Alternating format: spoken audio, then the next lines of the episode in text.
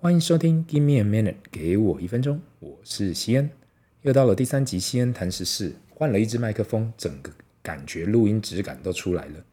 这礼拜世界上也发生了不少事。如果你不是一个定固定追踪时事跟经济的人，欢迎你每个礼拜五来偷听西恩谈时事。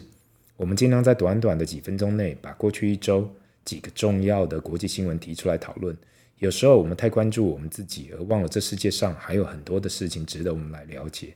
当然，如果你对任何新闻有所意见，麻烦留言，这样我才可回复你。第一则新闻：美国 CPI 消费者物价指数降到八点五 percent。大家原本最关注的美国 CPI 消费者物价指数，从上个月的九点一 percent，原本这个月会预估八点七 percent，但是实际上公布的是八点五 percent，代表已经开始下滑。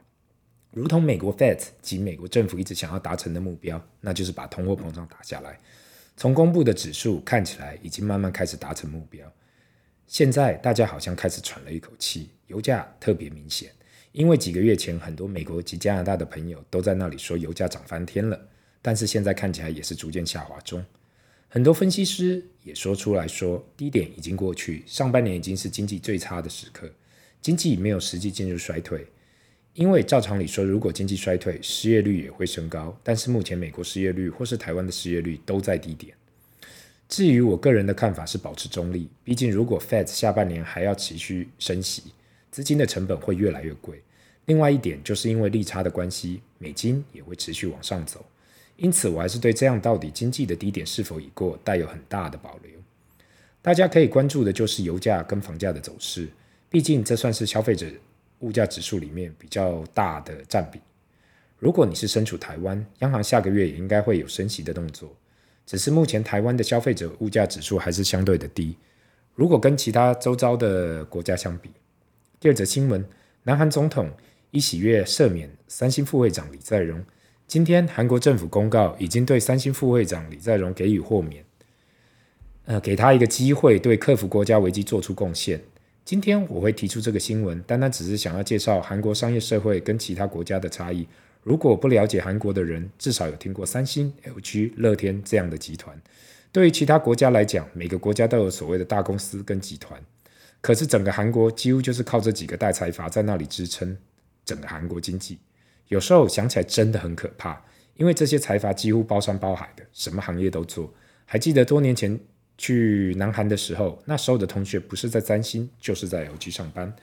这些集团什么行业都会切入。大家可能想到的三星或 LG，不就是做手机跟家电的吗？但是我同学是在三星餐饮外汇公司上班，他跟我讲，也许薪水没有三星电子那么高，但是也比一般企业高出许多。反正大财阀包山包海。目前韩国的消费者物价指数也是在创新高，到六点三 percent，更需要这些财团的支持。所以这因此，南韩总统这次的豁免其实没有太大的意外。我只是比较想要提出来的是，难怪韩剧常常会出现大财阀的小孩对于司法没有太大的感觉，因为国家需要他们的家族，所以变成自己比法律还要高。南韩这样的处理方式没有对错，我只是想要提出来，让大比较不了解韩国的商业形态的人去稍微了解一下。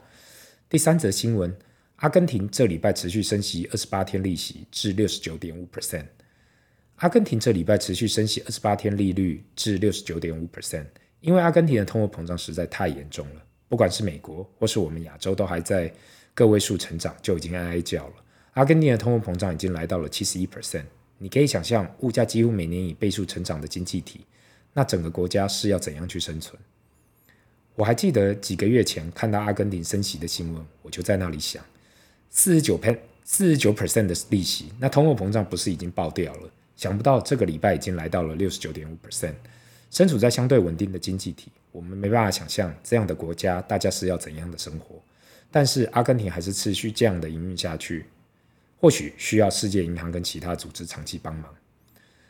对经济学有研究的人肯定知道，这种国家外债肯定比天高，货币也不稳定。有时候会想，是因为政治人物吗？还是因为当地的大集团掌控了大家生活，导致这样的问题不断的产生？